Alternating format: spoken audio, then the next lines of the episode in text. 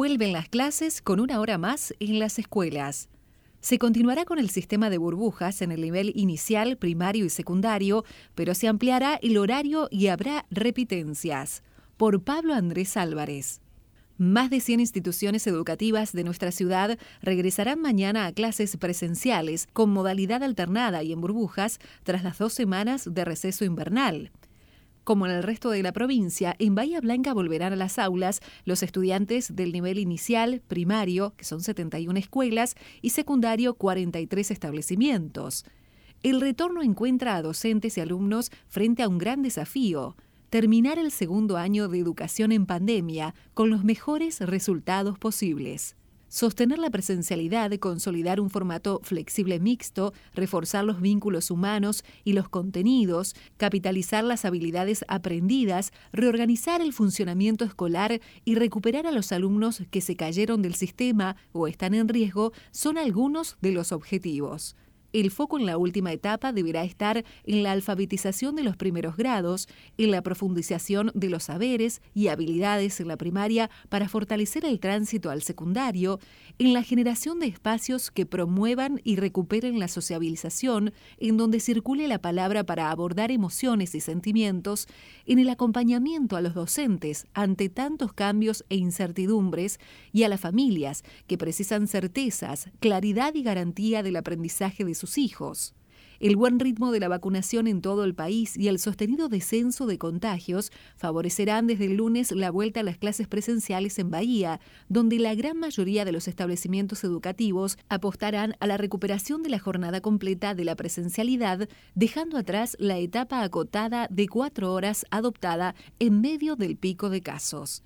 Precisamente uno de los cambios respecto al primer cuatrimestre es que los colegios podrán extender progresivamente la jornada escolar presencial, algo que los propios establecimientos habían solicitado por considerar que el tiempo de enseñanza en las escuelas resultaba insuficiente. La Dirección General de Cultura y Educación bonaerense informó que la extensión corresponderá a la jornada escolar de cada institución, es decir, los colegios podrán regresar a la presencialidad completa pero para eso se deberá cumplir las pautas establecidas en el plan jurisdiccional y sus protocolos en los que se define, entre otras medidas, el uso de tapabocas, la ventilación de los ambientes y el distanciamiento social entre los estudiantes y los docentes. Los ingresos y egresos a las instituciones educativas serán escalonados con diferencias de 10 o 15 minutos entre los grupos para que no haya aglomeraciones. Además, como máximo el grupo podrá estar en el aula 90 minutos y luego será sanitizada y ventilada. En el acceso se tomará la temperatura corporal y el cuidado de los niños y niñas, que ingresarán solos, pero pueden ser acompañados hasta la puerta por una sola persona. Una vez dentro, no se podrá reunir en un espacio común a estudiantes de distintos grados, años y divisiones para el saludo a la bandera. No se permitirá el ingreso a quienes se presenten síntomas de COVID-19, que estén en aislamiento o con contacto estrecho con algún caso sospechoso se tendrá que respetar el distanciamiento social de un metro y medio entre los protagonistas de la escuela, directivos, docentes, personal no docente, preceptores y alumnos, y no compartirán elementos como mate, vajillas ni útiles. Aquellas instituciones que no cuenten con instalaciones amplias para garantizar el dictado de las clases para el curso completo deberán continuar con el modo burbujas, que refiere a los grupos de convivencia estable de alumnos que compartirán las mismas aulas durante la permanencia en el establecimiento educativo, desdoblando en dos o en tres grupos al total de cada grado. El propósito de la medida es que en caso que alguno de los integrantes de aula burbuja diera positivo para el COVID-19, solo se tenga que aislar a la persona infectada y al resto de su grupo de convivencia.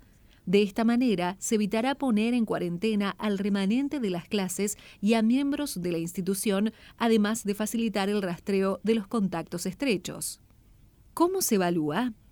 Aunque todos los ministros de educación del país confirmaron que los alumnos tendrán que aprobar el 70% de los contenidos para pasar de grado o año, lo cierto es que los directivos de las escuelas bayenses aún no recibieron notificaciones oficiales. A priori, a diferencia de lo que sucedió en 2020, cuando no hubo repitencia para fin de este año, los alumnos deberán aprobar al menos un 70% de los contenidos denominados priorizados, que son una selección de saberes que cada provincia realizó ante la emergencia sanitaria y la suspensión prolongada de clases presenciales. Ese porcentaje da cuenta de la participación de las distintas actividades escolares, clases, tareas y evaluaciones que expresen los progresos de los estudiantes.